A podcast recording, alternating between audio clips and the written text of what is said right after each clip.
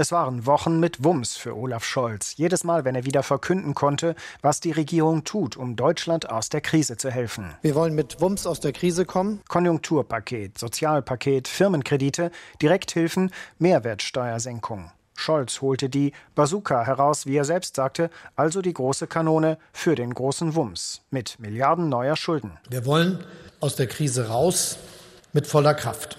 Und es bleibt dabei, unsere Maßnahmen haben Wumms. Anfang Juni war das, wenige Wochen nach der ersten Corona-Welle und nach den ersten schnellen Wirtschaftshilfen. Bei der Haushaltsdebatte vor einem Jahr klang das noch anders. Scholz verteidigte seinen Haushalt ohne neue Schulden. Das ist ein Haushalt, der die Zukunftsaufgaben unserer Gesellschaft genau thematisiert.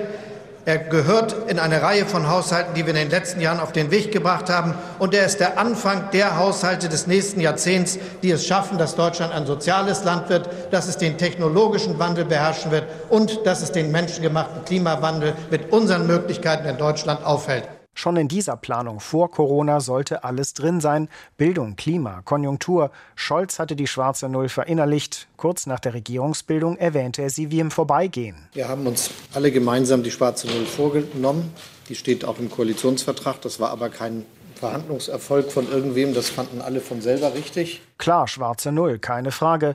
Trotz lauter Rufe aus der Opposition, man solle doch mehr investieren, auch mit Schulden. Trotz leiser Empfehlungen der Wirtschaftsinstitute, Schulden machen bringe sogar Geld im Moment wegen der Negativzinsen.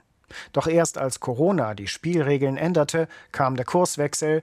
Wir werden der Krise nicht hinterhersparen, versprach Scholz im Frühjahr, erhielt Wort im Sommer und verteidigte im Herbst die Maßnahmen einschließlich Kurzarbeitergeld. Wir haben mit den Kreditprogrammen sehr viel Liquidität für Unternehmen bereitgestellt, damit sie durch diese Krise kommen können und Arbeitsplätze und Beschäftigung erhalten bleiben. Und das gilt natürlich auch für das Kurzarbeitergeld, mit dem wir dafür gesorgt haben, dass die Unternehmen durch die Krise kommen können und dass sie an ihren Beschäftigten festhalten können, trotz einer schwierigen Zeit.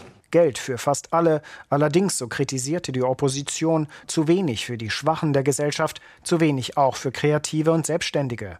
Abhilfe kommt hier erst zum Jahresende in Sicht.